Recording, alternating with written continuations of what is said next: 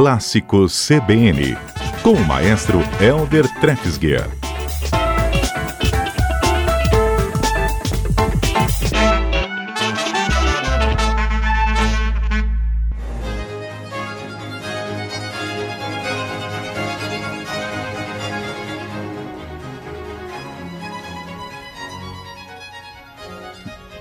Maestro Elder Trefsguer, na ponta da linha. Tudo bem por aí? Bem, graças a Deus.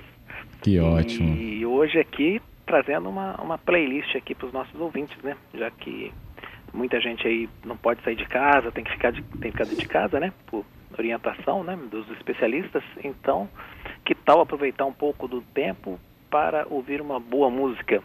Eu, ah, eu acho que vai ser fundamental para a gente aguentar mais tempo mesmo. Pois é. Porque a música, né, a gente sabe, ela traz, né, um outro, uma outra vibração, né, para gente. Exato, não só para gente, para os adultos, mas também para as crianças, né. Então, é, eu acho que pegar um tempinho aí, colocar um som e, e ouvir em família, então, seria uma, uma sugestão assim muito boa. Mas quem quiser ouvir sozinho também.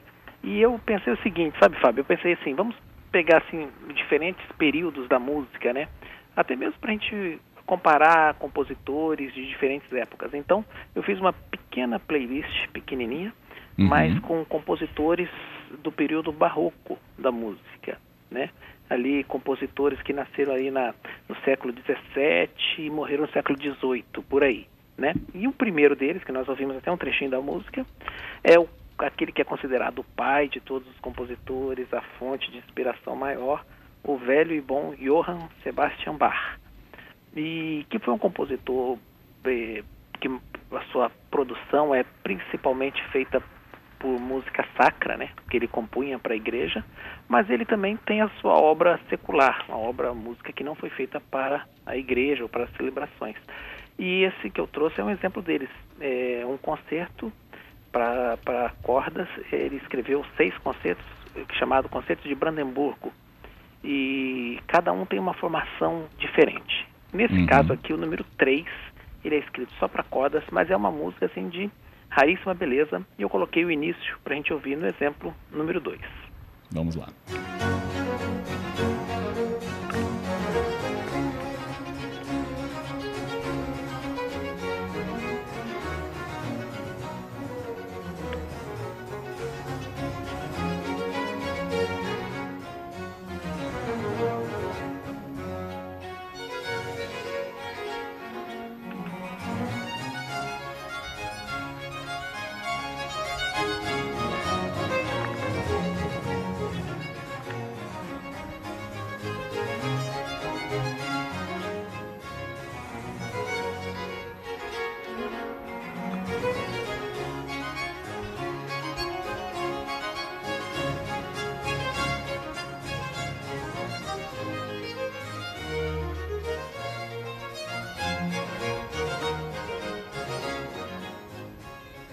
Reconhecidíssimo. Ah, conhecidíssimo. Né, e é lindo, né, Fábio? Você viu que música gostosa? Olha só, são seis concertos. A minha, a minha dica para os nossos ouvintes é o seguinte: esse número três é só com cordas. Tem o número seis, que é o meu preferido, que tem duas violas solistas, que é maravilhoso. Tem o número, o número um, com alguns instrumentos de sopro. O número dois também, que é muito bonito, é, que tem o cravo fazendo baixo contínuo o número 4 com flautas, o número 5. Quer dizer, são, são seis concertos. Eu, eu aconselharia ouvir para começar com o número 3, número 6 e depois o número 1. Mas são, mas trata-se aí de uma música muito, muito bonita, escrita aí no comecinho do século XVIII, se não me engano aí entre 1718 e 1721, uhum. por esse gênio que é Johann Sebastian Bach. Aí, próximo compositor nosso é, da playlist, da playlist é, peguei outro, outro ícone aí do nosso barroco, que é Georg Friedrich Handel, né? O famoso, é, o compositor do famoso Aleluia, né? Do Messias e tudo uhum. mais, né? E eu peguei uma música instrumental dele também no próximo exemplo.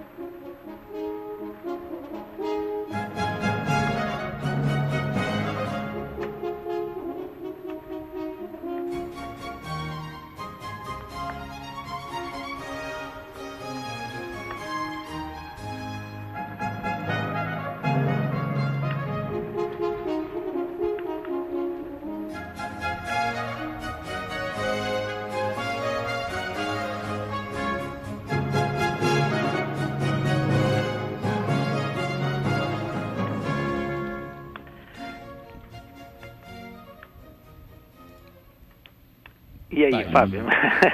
Também é muito conhecida, né? É, Demais, essa, daqui, essa é esse, esse, esse, aqui é um trechinho. Esse Handel, o nosso compositor, para o nosso ouvinte que não está muito habituado com o nome, né? Escreve-se com H, né? H-A-N. É. Handel. Escreve-se Handel com H, né? Fala-se Handel. É, compositor que nasceu no mesmo ano de, de Bar, muita coincidência, né? Os dois são de 1685 e viveram praticamente o mesmo, mesmo período, sendo que Handel viveu nove anos a mais. Bar morreu em 1750 e Handel em 1759. Mas Handel foi um compositor que conheceu o sucesso em vida, né? Quando foi para Londres, para Inglaterra, é, fez muito sucesso. E, esse, e, essa, e esse, esse trechinho faz parte de uma obra chamada Música Aquática, que não era para ser tocada debaixo d'água, mas é uma música que, que por que música aquática, né? Porque é, chovia, né? O que, que era? Mas não, era que um pedido do, do, do, rei lá da Inglaterra, rei Jorge, né? Que encomendou um concerto, encomendou uma música para ser tocada, né? É, sobre o rio Tamisa, né? Enquanto ele estava passeando de barco lá, ficava um outro barco com os músicos é, tocando para entreter o rei, né? É, o ouvinte deve ter percebido aí a presença dos trompetes, das trompas, dos tímpanos. O, o, o, o, Handel colocou os instrumentos de sopro, porque eles projetam mais o som, né? Sem uma amplificação, que na época nem existia. Mas justamente por isso, para projetar mais o som e alcançar o, o, o, o, o barco do rei, que estava ali ao lado, mas não tem cobertura, quer dizer, não tem uma acústica. Então, por isso a predominância dos instrumentos de sopro. Mas é muito bonito. Esse trechinho que a gente ouviu chama-se Ala Hornpipe. Ala com A-L-L-A e horn de, de trompa, né? Hornpipe. Uhum. E então é fácil o nosso ouvinte também procurar aí na internet para ouvir e de, de Handel, Ala Hornpipe da música aquática. Tá aí uma boa sugestão também para compor a nossa playlist. Muito bom. Podemos seguir? Tem um, claro. um, um, um, compositor que não poderia faltar, né? Está no próximo exemplo, Vivaldi.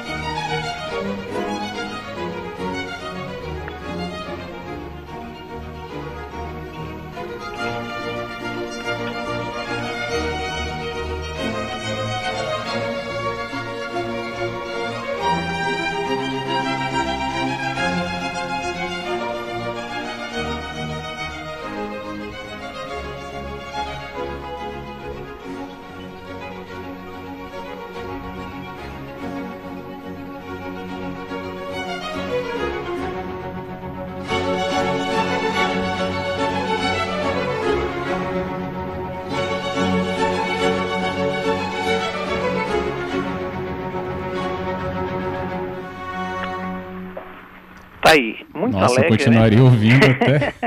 pois é, esse primeiro movimento, esse é concerto chama-se Concerto alla Rustica. Alla Rustica, como diriam os italianos, né? Uhum. É um concerto de Vivaldi. Vivaldi escreveu mais de 500 concertos, né? Com muitos deles muito, muito populares, né? Entre eles as quatro estações e tal. É, mas ele, esse aqui é um concerto que tem é, três movimentos, né? Esse vivo, um lento e um outro vivo né? E são chamados conceitos grossos, né? Conceitos grandes, porque não tinha solista ainda, né? Nessa época, né? nesse, nesse estilo de conceito que se fazia nessa época. Eu coloquei para a gente, é, para ter um contraste, eu fiz uma edição só do comecinho do segundo movimento, que ele começa completamente é, meditativo, contemplativo, parado, e já emendei com o finalzinho do terceiro movimento, onde volta essa alegria. Tudo isso no exemplo seguinte.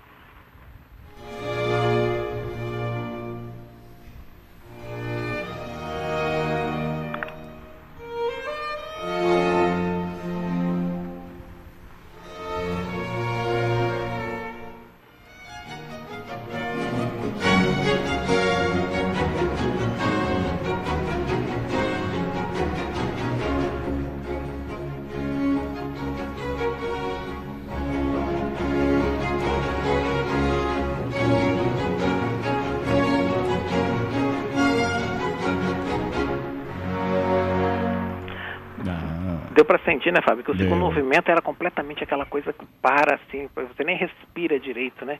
E depois já emenda num outro, numa outra explosão de alegria. Então fica aí para os nossos, nossos ouvintes, né? Mais uma sugestão, Vivaldi, é, concerto alla rústica, alla rústica.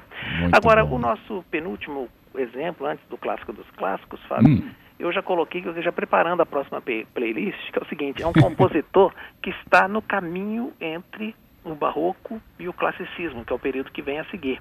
É um compositor chamado Gluck. Ele já viveu, já nasceu no século XVIII. Ele viveu entre 1714 e 1787.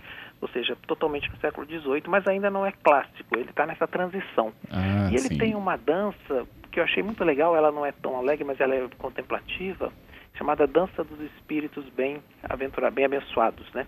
Está no próximo exemplo agora, podemos ouvir.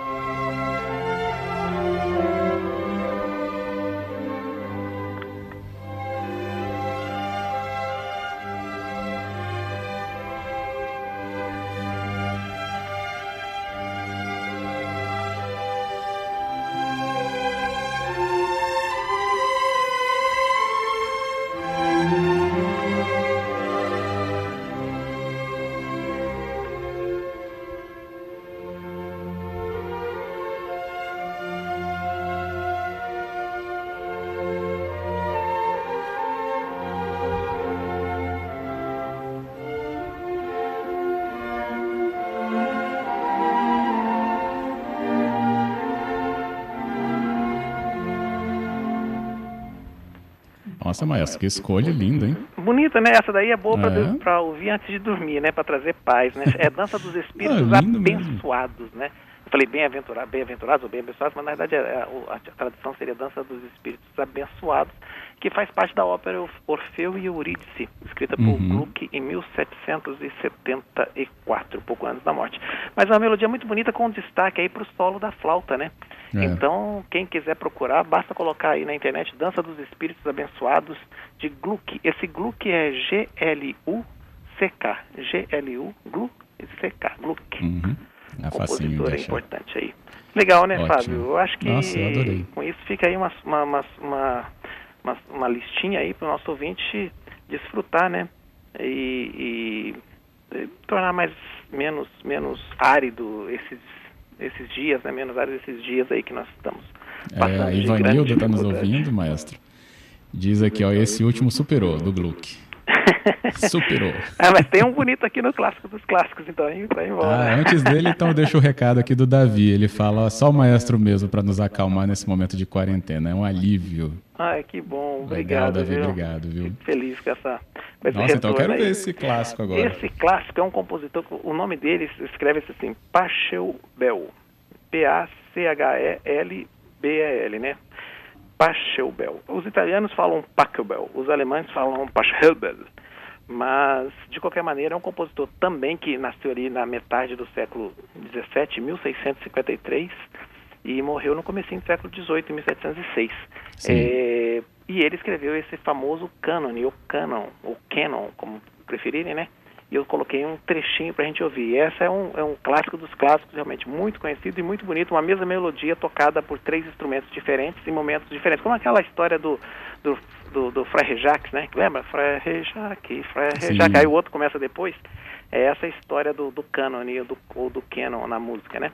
E então vamos ouvir aí de Pachelbel, o seu famoso canon.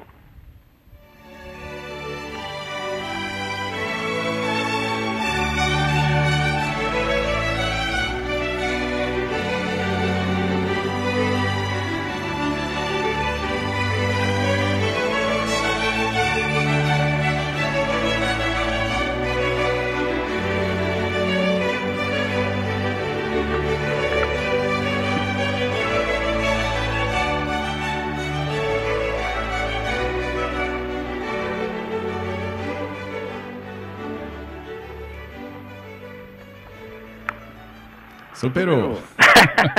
essa foi, eu te confesso que essa foi difícil editar um pedacinho para mostrar. Eu queria mostrar o outro trecho, queria mostrar tudo. Então, fica aí a sugestão para o nosso ouvinte, quem quiser pegar no site depois, né? A lista. A playlist e... vai estar tá toda lá. Então, maravilha, maravilha. Beleza. E na semana que vem vou trazer uma, uma playlist de, de, do, do século XVIII, ou seja, de compositores do período clássico.